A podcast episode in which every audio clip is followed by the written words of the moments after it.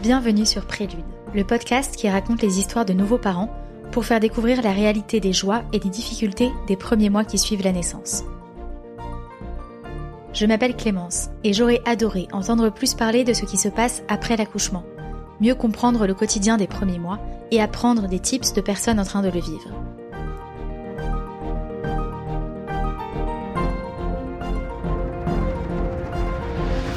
La naissance d'un enfant est un tremblement de terre, m'avait dit une amie. Ce mot m'avait marqué. Mais la grossesse et la perspective d'un premier accouchement étaient déjà tellement mystérieuses que je ne me suis pas renseignée sur ce qu'il se passe une fois que l'on revient chez soi, avec ce petit être en plus dans la famille. Je vous propose ici de rencontrer des personnes inspirantes qui vont nous raconter de manière authentique leurs premiers pas de parents, leurs surprises, leurs erreurs, leurs fous rires et tous leurs conseils. N'hésitez pas à donner votre avis grâce aux étoiles sur votre plateforme d'écoute, Apple Podcast, Spotify, Deezer, et à le partager à tous les futurs parents autour de vous. Je vous remercie beaucoup de prendre le temps de le faire. Dans ce deuxième épisode, nous allons entendre Jérémy nous parler des deux premiers mois de vie avec sa fille, née en décembre 2020. C'est difficile de se rendre compte qu'il y a un être qui va apparaître du jour au lendemain, qui pousse dans le ventre et qui d'un coup sera avec nous. Pour une anecdote sur le congé paternité, euh, au départ, euh, il y, a plein de mes collègues qui m'avaient dit non, mais le prends pas en entier. Des gens qui n'avaient pas d'enfants. Mm. Euh, des gens qui n'avaient pas d'enfants, ne le prends pas en entier. On doit opérer, on doit rattraper les chiffres du Covid, nanana. Bah ça c'est au-dessus de tout quoi. C'est vraiment, et il faut surtout pas sacrifier ces moments-là qui sont hyper importants. Là, on voit qu'elle euh, qu'elle est très curieuse, quoi. Elle, euh, elle regarde dans tous les sens, elle tourne la tête, euh, elle regarde les arbres, elle regarde ce qui se passe autour. S'il y a des gens qui se penchent sur le berceau, elle les voit, elle tourne la tête vers eux. Donc ça y est, la curiosité est lancée et, ça, je trouve que c'est c'est magnifique. Jérémy et sa femme sont tous les deux médecins. Ils nous racontent comment il a vécu l'arrivée de sa fille en tant que père, comment leurs nombreuses gardes en internat les aident à tenir le rythme des réveils la nuit, et comment il vit aujourd'hui le retour au travail alors que sa femme est en congé maternité. Bonjour Jérémy. Bonjour Clémence. Merci beaucoup de participer à ce podcast. Je t'en prie. Est-ce que tu peux te présenter en quelques mots?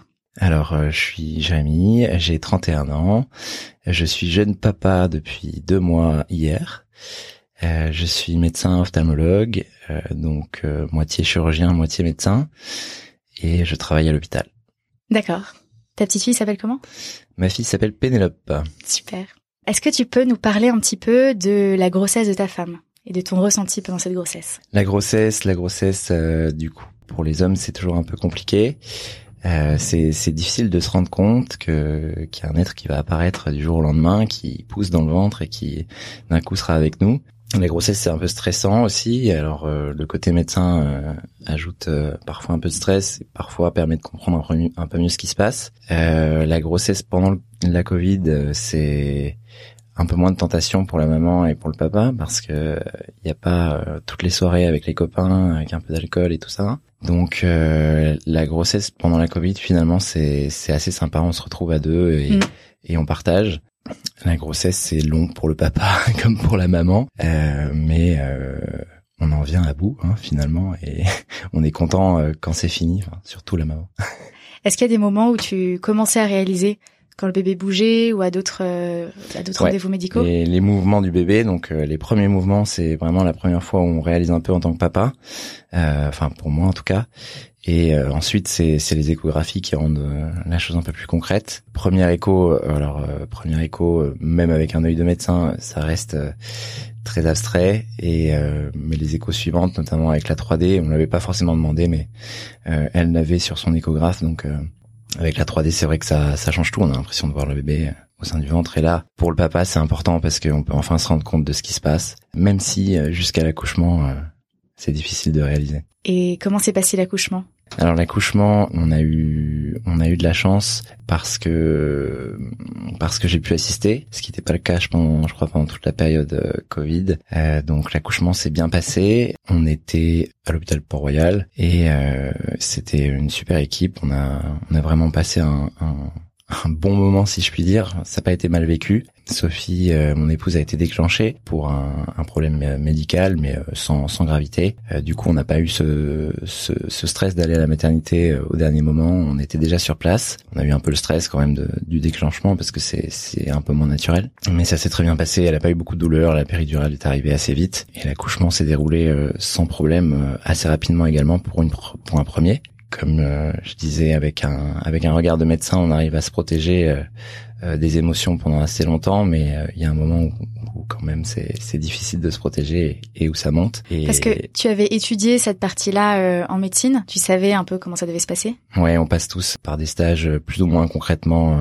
en gynécologie et en obstétrique, et donc on a au moins des souvenirs de bouquins, si ce n'est des souvenirs réels de patientes. En l'occurrence, moi j'étais passé en gynéco et en obstétrique, donc j'avais vu ça, et c'est vrai que bah, quand ça nous arrive à nous, c'est quand même un peu différent. On arrive j'étais euh, bloqué sur le scope et sur euh, euh, sur l'électrocardiogramme du bébé pour éviter d'avoir les émotions qui montaient mais c'est quand même un moment incroyable dont on essaye toujours de se protéger de ces émotions mais mais ça c'est magnifique.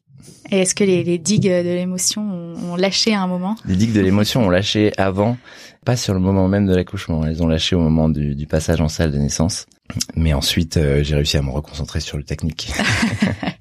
Mais c'est sûr que quand l'enfant arrive, euh, une émotion forte, c'est quand j'ai vu euh, la sage-femme tendre le bébé à Sophie, qui qui vraiment était euh, elle dans un état d'émotion extrême entre la poussée, la fatigue, le déclenchement et, et la rencontre avec le bébé, c'était incroyable. Moi, pour moi, au départ, c'était un peu comme un étranger, jusqu'à ce que je le tienne dans mes bras et où finalement le lien se crée. Mais c'est vrai que c'est la première fois qu'on a un contact direct avec l'enfant en tant que papa. Et ensuite, euh, vous avez pu remonter tous en chambre ou Sophie elle est seule? Non, euh, on est remonté tous en, en, tous en chambre, donc avec une seule euh, contrainte, c'était que qu'effectivement je ne pouvais pas passer la nuit sur place. Donc ben, la première nuit, je suis resté jusqu'à 6 heures du matin et on m'a viré gentiment avant que la, prochaine équipe n'arrive. Donc je passais la journée et et je, je m'en allais le soir pour revenir le lendemain matin vers 10 heures. Et comment ça se passe concrètement les premiers jours avec un petit être comme ça qu'on connaît peut-être médicalement mais qu'on mm. découvre? Euh, bah c'est c'est tout nouveau, c'est c'est ça remplit euh, complètement euh, la pensée, euh, les actions. on pense qu'à ça, on ne fait que ça. Tout est à découvrir, tout est nouveau. certaines choses sont stressantes. Heureusement, à la maternité, on est bien entouré. Les sages-femmes, les infirmières, les puricultrices, donc on nous apprend bien, enfin moi j'ai trouvé en tout cas dans mon expérience qu'elles étaient très à l'écoute. Je dis elles parce qu'il y a quand même très peu d'hommes dans ce milieu et c'est vrai que quand on arrive à la maternité, euh, on a un peu l'impression d'être gynécée. Euh, il y a il y a quand même à part les papas qui déambulent euh, l'air un peu hagard dans, dans les couloirs. sinon il y a quand même que des femmes en soignantes et elles sont très très disponibles, très à l'écoute. ont vu toutes les situations et donc ça rassure énormément au départ j'ai trouvé du moins. Euh, tous les gestes sont nouveaux, sont à apprendre, comment le tenir, comment lui faire prendre le bain, comment le nourrir. Euh, donc Sophie euh, donnait le biberon dès le début, donc on a pu se partager les tâches dès les premiers jours. Donc je pense que ça c'est c'est quelque chose qui est important pour le couple et pour le, le rapport à l'enfant. Enfin, l'allaitement et on l'apprend bien en médecine, c'est c'est quand même le mieux. Mais c'est vrai que le fait de pouvoir partager le, ces moments-là avec l'enfant dès le début, euh, c'est bien pour le papa, j'ai trouvé. Est-ce que concrètement tu as des conseils pour la maternité, euh, des objets ou des décisions euh, de couple qui vous ont aidé oui, alors pour la maternité, euh, je pense que c'est la Covid qui a aidé, mais il y a quelque chose qui a qui, qui a été très plaisant, c'est de ne pas avoir de visite euh, dans les premiers jours, euh, parce qu'en fait, ne sachant pas et ne connaissant pas, nous récemment, on est allé visiter la, la belle-sœur de Sophie qui avait accouché très tôt. On est allé le deuxième jour après la naissance et on se rend pas compte en fait l'état d'excitation, mais en même temps de fatigue dans lequel est la maman et tout ce qu'elle a à, réfléchir, à penser, à, se reposer. Et donc en fait, c'est vrai que là, les visites étaient interdites pendant la période Covid et euh, ça nous a beaucoup aidé. On était finalement très contents qu'il n'y ait pas de visite euh, à l'hôpital pour pouvoir se retrouver tous les deux avec euh, ce qui allait chambouler notre vie pour les le restant de nos jours. donc non, c'est un moment privilégié. Je pense que c'est bien de le garder en couple, enfin à trois du moins en l'occurrence. Est-ce que Sophie pouvait se reposer après son accouchement fatigant Ouais, alors euh, le repos, je crois que c'est toujours un bien grand mot euh, pour les mamans après parce qu'il a la montée, euh, il y a toujours les hormones et donc c'est difficile de dormir. donc oui, le repos parce que peu de visites, mais je pense que c'est toujours un repos un peu superficiel dès dans les premiers jours en tout cas. Puis on est tellement excité par l'arrivée de l'enfant aussi que c'est difficile de, de se reposer. Pour essayer de te replonger dedans, alors ça fait que deux mois, donc euh, tu mm. es quand même assez proche. Je t'ai demandé de trouver un moment par semaine dans ce premier mois. Est-ce que tu as un moment particulier qui ressort pour cette première semaine avec Pénélope? Donc euh, la première semaine avec Pénélope, je vais être très égoïste et euh, je vais parler des deux premières soirées où je n'avais pas le droit d'être à la maternité et où j'ai retrouvé euh, mes deux meilleurs groupes d'amis qui faisaient des fêtes euh, du coup clandestines à l'époque, il me semble. Euh, mais du coup, voilà, j'ai profité de mes amis, je leur ai transmis ma joie les deux premiers soirs. Alors c'est sûr que ça m'a pas aidé à me reposer, mais mais c'était bien de pouvoir en parler avec quelqu'un d'autre quand même et pouvoir pouvoir montrer montrer ma joie, raconter et sortir aussi de, de ce de la maternité qui est quand même un endroit certes très reposant et, et amical mais euh, avec une odeur très particulière. Enfin c'est bien de je trouvais ça bien de pouvoir sortir et, et voir autre chose que que des sages-femmes euh, des puéricultrices euh, l'odeur de lait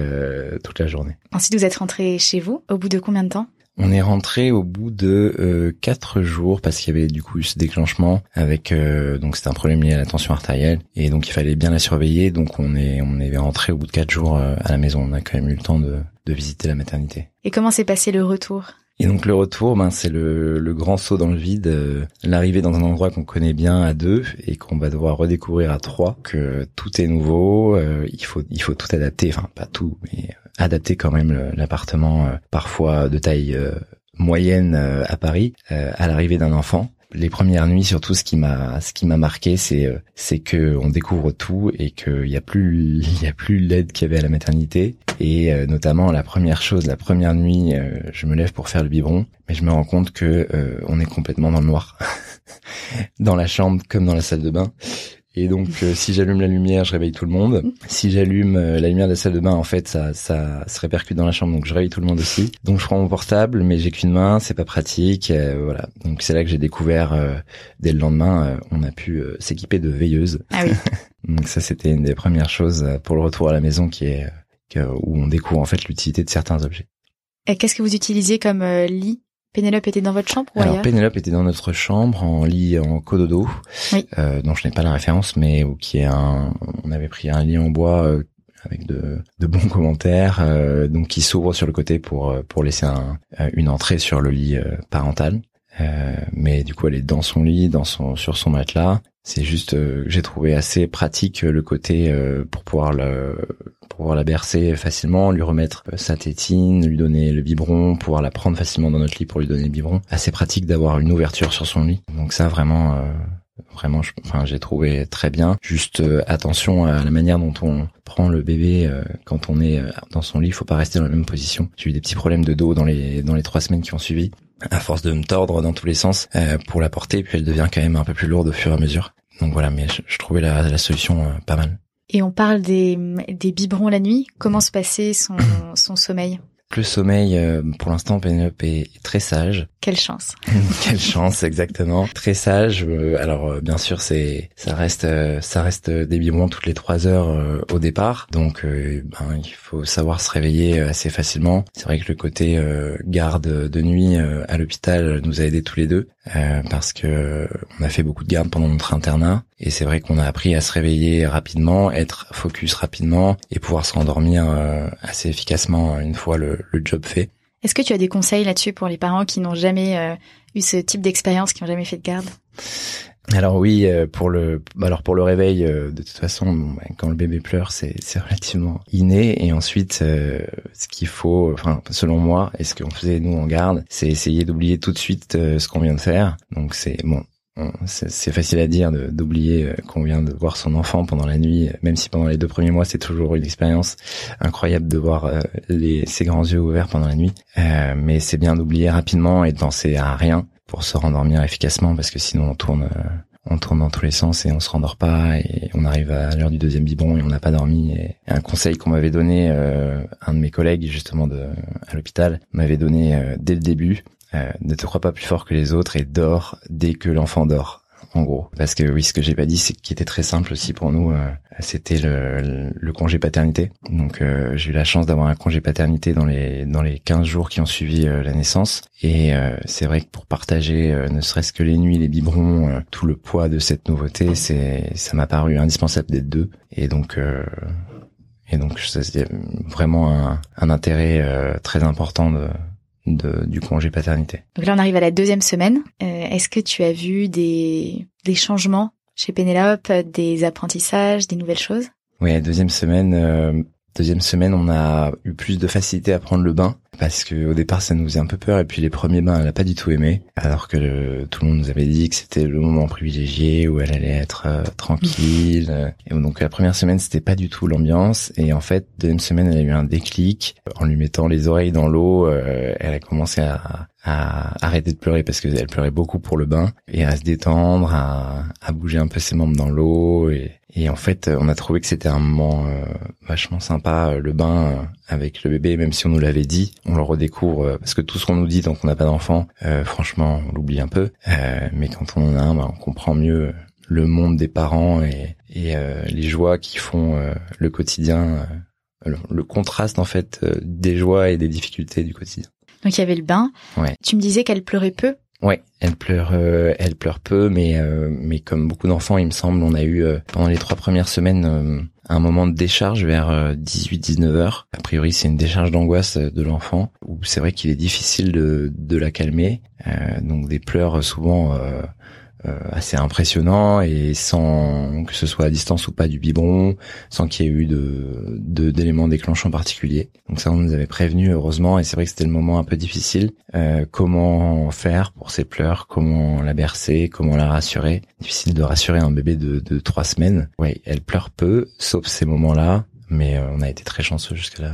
Alors qu'est-ce que vous faisiez Vous la berciez? Vous essayez juste de la rassurer? Ouais, on essayait de la rassurer, de la bercer avec le ballon, le ballon ah euh, qu'on avait pour la grossesse, euh, le ballon que Sophie avait pour la grossesse pour euh, pour préparer son bassin a été très très utile pour pour ces passages-là en fait. On, on berçait bébé tout en étant sur le ballon, en faisant des en rebondissant sur le ballon. Et donc ça faisait un probablement un rebond assez naturel qui lui plaisait. Et on a réussi pas mal de fois à l'endormir quand même euh, sur ces périodes-là grâce à ça. Quelque chose qu'on utilise d'ailleurs encore aujourd'hui. Pour la deuxième semaine, est-ce qu'il y a un moment particulier qui te revient en tête? Deuxième semaine, on commence en fait vraiment à, à mieux comprendre euh, à mieux comprendre le bébé on a l'impression d'être un peu plus à l'aise dans tout ce qui est euh, biberon nuit préparation euh, bercer discuter, alors discuter grand mot, mais euh, en tout cas euh, avoir une connexion avec le bébé. Euh, donc c'est déjà c'est déjà énorme. Après la deuxième semaine, elle dormait quand même beaucoup beaucoup de temps pour l'observer. Mm. Et comment vous vous partagez les, les tâches? La maison pour vous de Pénélope? Alors les tâches de la maison, c'était bah, comme pour les tâches de Pénélope, on a tout partagé. C'était l'intérêt du congé paternité. Sophie était bien sûr aussi en congé maternité pendant pendant assez longtemps euh, prévu, donc euh, euh, pas de problème de ce côté-là. On était tous les deux l'esprit totalement focus sur sur le bébé et, on nous avait prévenu effectivement que mieux valait avoir un, un congélateur bien rempli juste après la naissance pour éviter de tomber à court et de ne pas avoir le temps de faire la cuisine. Mais c'est vrai que le fait d'être à deux euh, simplifie énormément parce que on a pu quand l'un était avec elle, l'autre pouvait aller faire des courses n'a pas eu vraiment de, soucis euh, particuliers euh, dans les dans les premières semaines pour se répartir. C'était assez naturel et on avait que ça à penser, peu de visites, étant donné le contexte sanitaire. Euh, donc vraiment, on était totalement dévoué à la cause. Donc si je retiens pour les deux premières semaines, tes conseils, c'est à la maternité, pas de visite, pour avoir le temps de se reposer. Le fait d'avoir euh, autant de personnel soignant autour qui accompagne bien. Au retour à la maison, c'est d'avoir un congélateur plein, le conseil qu'on t'avait donné. Exactement. de bien dormir quand le bébé dort, conseil aussi qu'on t'avait donné. D'essayer de vider sa tête pour s'endormir pendant la nuit quand on vient de donner le biberon. Et un dernier conseil. Être deux. Et être deux. Ouais. C'est peut-être le plus important, je pense. Être deux, euh, on a trop entendu effectivement que ces premières semaines étaient difficiles et j'ai des cas dans les des collègues qui n'ont pas eu la chance d'avoir le congé paternité ou qui n'ont pas voulu le prendre pour raisons financières. Et c'est vrai que en fait on peut pas c'est pas possible de, de sacrifier quoi que ce soit pour, pour ces moments-là. Comment ça se passe pour les médecins pour le congé paternité? C'est on est fonctionnaire, enfin moi en l'occurrence puisque je suis euh, je suis encore à l'hôpital, euh, donc euh, c'est un congé de 14 jours ouvrés, il me semble, ou 13. Il suffit juste en fait de, de, le poser et de prévenir à peu près du, du, terme de la naissance, mais c'est modulable en fonction de, de l'arrivée du bébé, bien sûr. Ce qui est difficile, c'est qu'on est quand même dans un rythme toujours un peu particulier. On, fait de la chirurgie, donc on a on a des blocs prévus. Et euh, moi, en l'occurrence, euh, Sophie a été déclenchée, mais le, la date du terme était un petit peu plus tard et euh, j'avais prévu de d'opérer encore jusqu'au vendredi et elle a accouché euh, le vendredi, donc euh, j'ai dû me rendre disponible. Donc mes collègues ont, ont été super à ce moment-là et ils ont pu opérer mes patients, enfin ceux que j'avais prévenus et qui avaient accepté, ont pu être opérés par mes collègues parce qu'il y avait une grande solidarité dans le service. Donc tu as quand même dû t'arranger au dernier moment. Hein. Pour le dernier jour, oui. Donc on passe à la troisième semaine. Est-ce que tu as un moment particulier qui symbolise cette troisième semaine? Oui, la troisième semaine, c'est l'arrivée du sourire. Ah oui. Et alors, la troisième semaine, c'est euh, l'arrivée du sourire. Alors, il me semble que c'est entre trois semaines et, un mois et demi. Ne pas s'inquiéter si le bébé ne sourit pas tout de suite. Mais on a eu le premier sourire adressé euh, la troisième semaine. Donc ça, c'était incroyable. Je me rappelle, c'était dans le train parce que donc il y avait 15 jours de congé paternité pour moi et ensuite j'avais pris une semaine pour les vacances de Noël puisque c'était les vacances de Noël. Et c'était la semaine de Noël et dans le train pour donc son premier voyage également. Dans le train pour aller euh, dans notre famille, elle nous a fait le premier sourire euh, adressé au décours d'un biberon euh, en regardant sa maman. C'était voilà, c'était c'est un moment assez magique. D'ailleurs, on n'en revenait pas trop et les gens autour de nous dans le train comprenaient pas ce qui nous arrivait. Voilà, on était, c'était vraiment magnifique. Et comment se passe un voyage avec un petit enfant de trois semaines comme ça?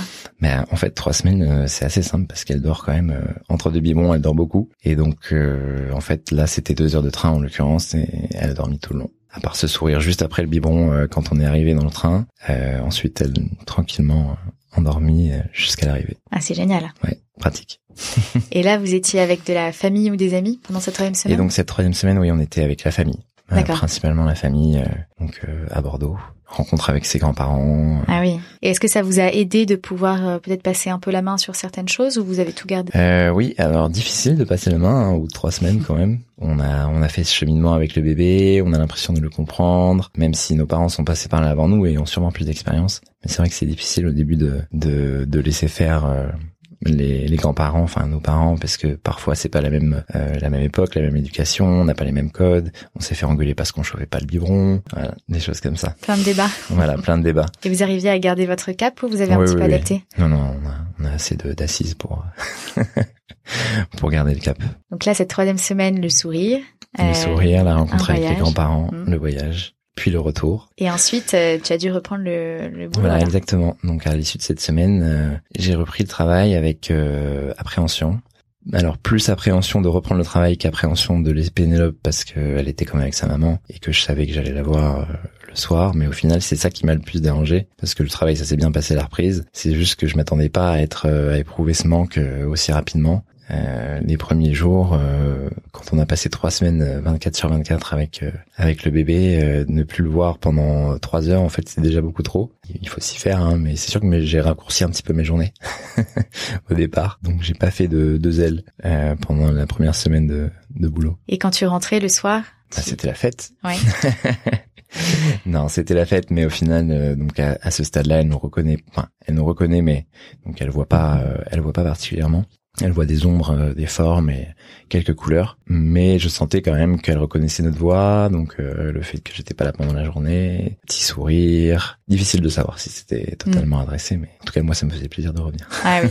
Et à ce moment-là, tu prenais le, le relais de, de ta femme alors? Exactement. Euh, alors sauf pour les jours de bloc, les jours de bloc opératoire, c'est c'est il faut quand même être euh, très très concentré et donc sur les nuits avant ces blocs là, je me levais pas. Bon alors moi j'ai un sommeil assez lourd donc j'ai pas besoin de boule caisse, mais je sais que que Sophie euh, lorsque c'est moi de faire la nuit, elle, mais elle préfère mettre des boules caisses dans les petits conseils euh, dodo. Dans cette semaine-là aussi, on a découvert euh, autre chose de très utile, c'est le compartimenteur.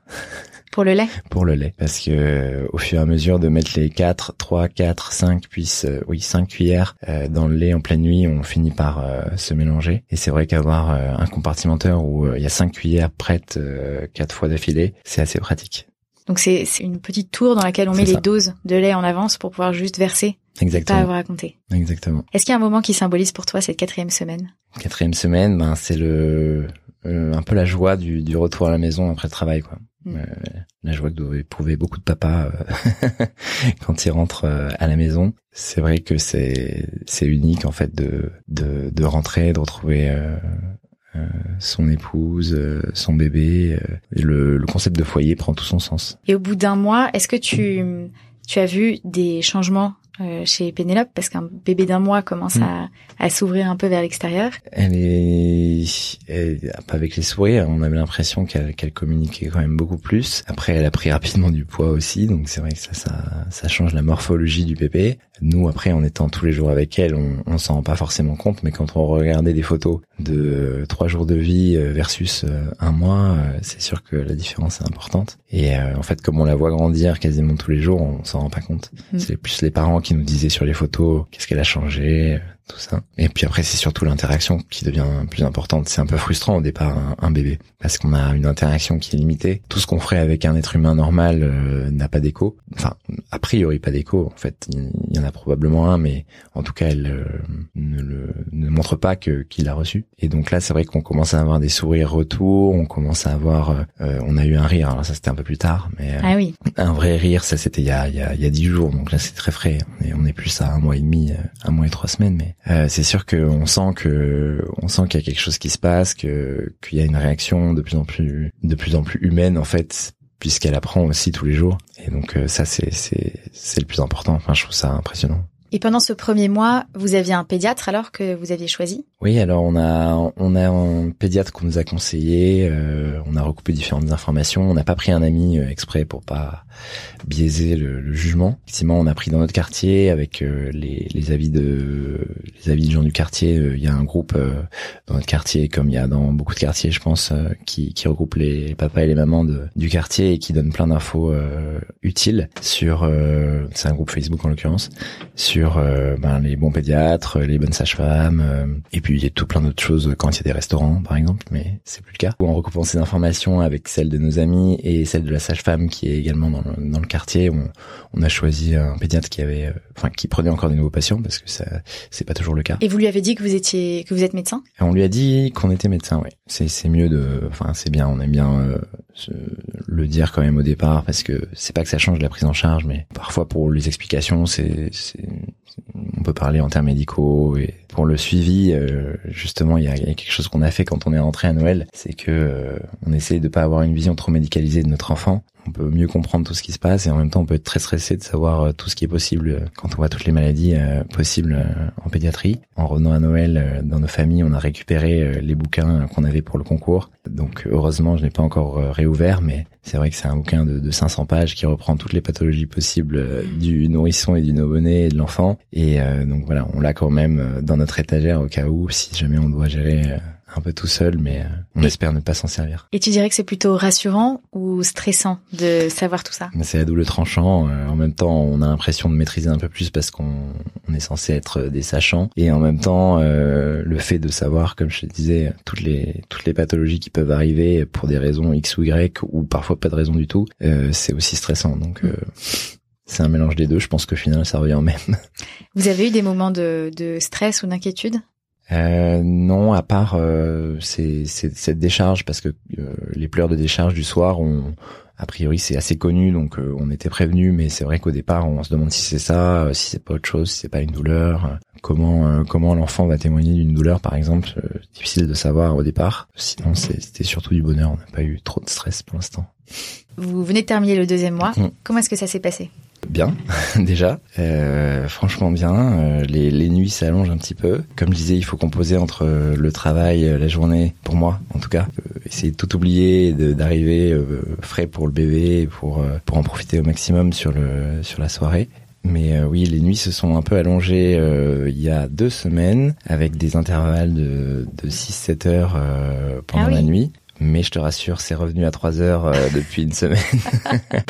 Il y a beaucoup de régression, ça c'est un peu frustrant. Tout à fait. Et ça, on n'avait pas trop conscience. On a l'impression que c'était une courbe linéaire de progression mm. du bébé. Et c'est vrai que là, en fait, elle nous a fait une semaine entière quasiment où on s'est réveillé qu'une seule fois dans la nuit. Et euh, là, depuis euh, dix jours, c'est redevenu comme euh, comme pendant le premier mois.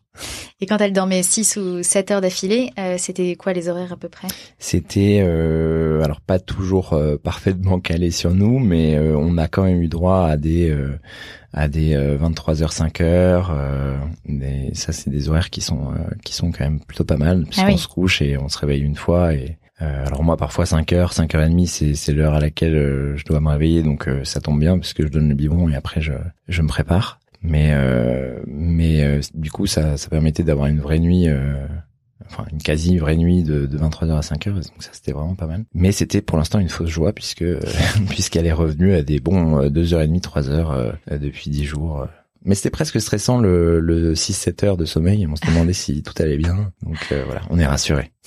Très bien. Et sur la durée, est-ce que vous arrivez bien à tenir tous les deux, surtout toi qui travailles? Alors euh, c'est vrai que j'ai beaucoup de chance parce que euh, Sophie euh, fait quand même pas mal les nuits tant que je tant que je suis le seul à travailler.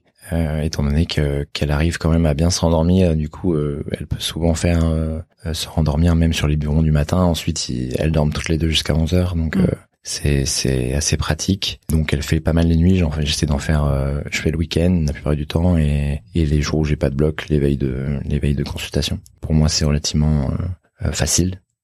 Elle, elle commence un peu à, tirer sur la corde. Mm. Il faut qu'on il faut qu'on rééquilibre un petit peu et ensuite surtout elle va retravailler d'ici trois semaines un mois. Donc il faut déjà qu'on se prépare à ça. Ça arrive vite. Ouais, ça arrive très très vite. On a l'impression que c'est que c'est très très loin et en fait ça arrive très vite. Et vous allez faire garder Pénélope? Alors on a une place à la crèche de l'hôpital. D'accord. Donc euh, c'est c'est très pratique parce que c'est des horaires assez extensibles. Donc c'est l'hôpital où moi je travaille, donc euh, c'est moi qui l'amènerai le matin et, et le soir, euh, même s'il y a des jours où on pourra on pourra faire l'un l'autre. Mais effectivement, c'est une crèche avec des anciennes infirmières et des anciennes aides-soignantes, donc c'est c'est plutôt sympa. Et les horaires, c'est 6h30, 20h30. Heureusement, on la laissera pas tout ce temps-là, mais mais en tout cas, il y a un, il y a un panel assez assez large pour euh, en cas de, de souci. Comment tu vas faire pour euh, l'emmener? Parce que l'hôpital est pas juste à côté de chez vous Très bonne question. Très bonne question. C'est le débat du moment. C'est le débat du moment parce que euh, moi, je me déplace qu'à vélo et le vélo c'est trop tôt.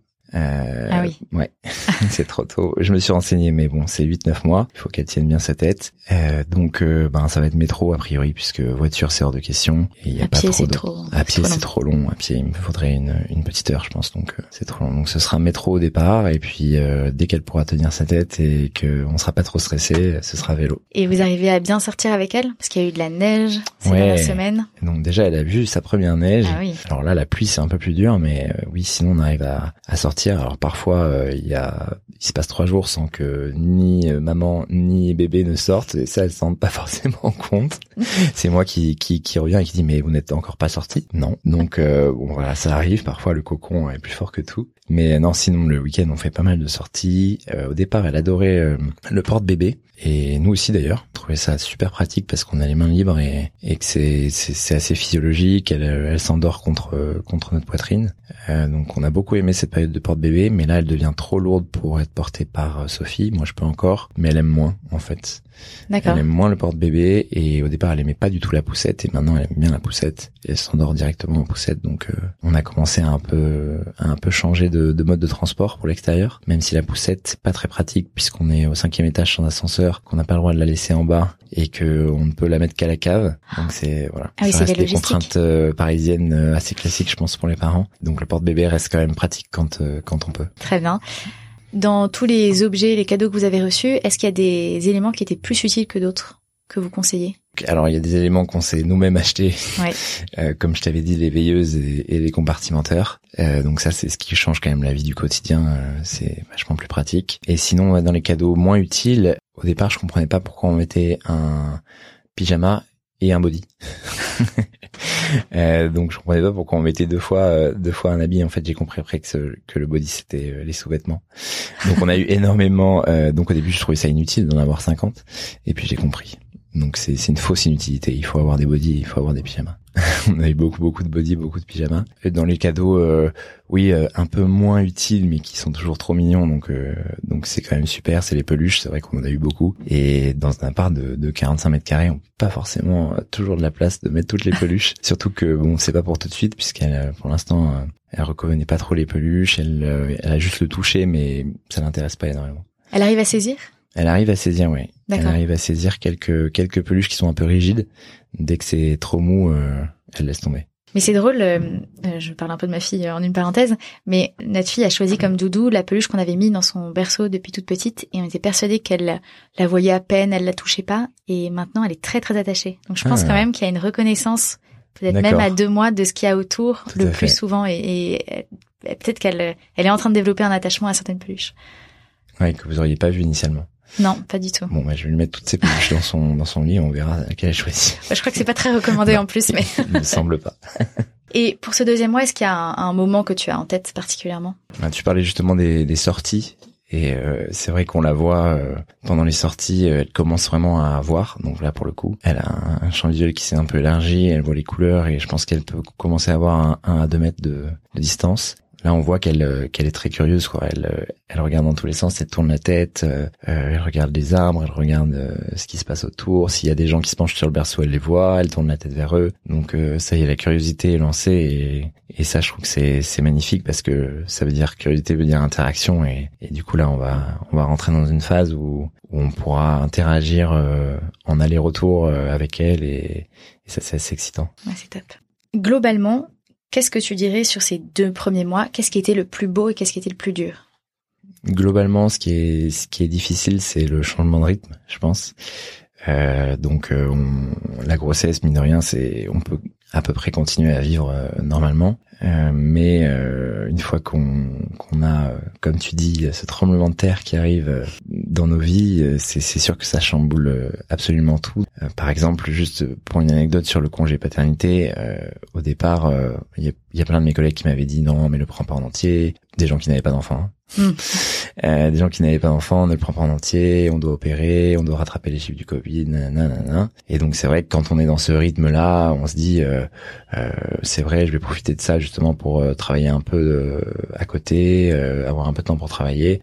donc c'est vrai qu'on est dans, dans, un rythme qu'on a du mal à, à lâcher, même si en fait on se rend très vite compte que bah ça c'est au-dessus de tout quoi. C'est vraiment euh, il faut surtout pas sacrifier euh, ces moments-là qui sont hyper importants. Euh, ah, ma maigre expérience de deux mois du coup, mais mais je pense que c'est vraiment euh, c'est il faut profiter à fond du, du congé paternité pour les papas, le prendre et et c'est c'est un grand bonheur et, et si on rate ça, je pense que c'est c'est dommage. D'ailleurs, petite parenthèse, l'an prochain, le congé paternité passe à un mois. Oui. À partir de juillet. Très bonne Donc, nouvelle. très bonne nouvelle. Oui très très bonne nouvelle. On n'est pas encore au stade des Nordiques, euh, il me semble, où il y a six mois à partager entre le papa et la maman. Où ça, je pense que c'est un c'est un énorme casse-tête pour les employeurs, mais bon, c'est quand même euh, physiologiquement euh, beaucoup plus intéressant. Mais déjà un mois pour le papa, c'est c'est reconnaître quand même que y a pas que la maman qui s'occupe du bébé et que et qu'il faut être deux pour pour s'en occuper et qu'on est deux pour l'élever. Et, voilà.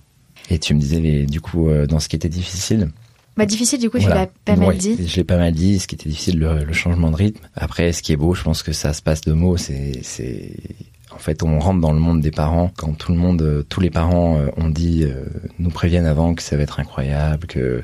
Mais je trouve que ça n'a pas d'écho tant qu'on l'a pas vécu en fait. Mais quand on le vit, on comprend tout de suite euh, ce qu'il voulait dire et, et à vivre, c'est, c'est un bonheur de tous les jours. C'est, ça dépasse, ben, ça dépasse un peu tout le reste. Tout le reste devient un peu fade. C'est vrai que c'est, c'est inestimable. On va s'arrêter sur ces belles paroles. Merci beaucoup Jérémy. Je t'en prie Clémence, merci à toi. Merci beaucoup Jérémy de t'être prêté à l'exercice du témoignage et de nous avoir confié ces deux premiers mois de découverte de votre petite fille. Merci à vous d'avoir écouté cet épisode.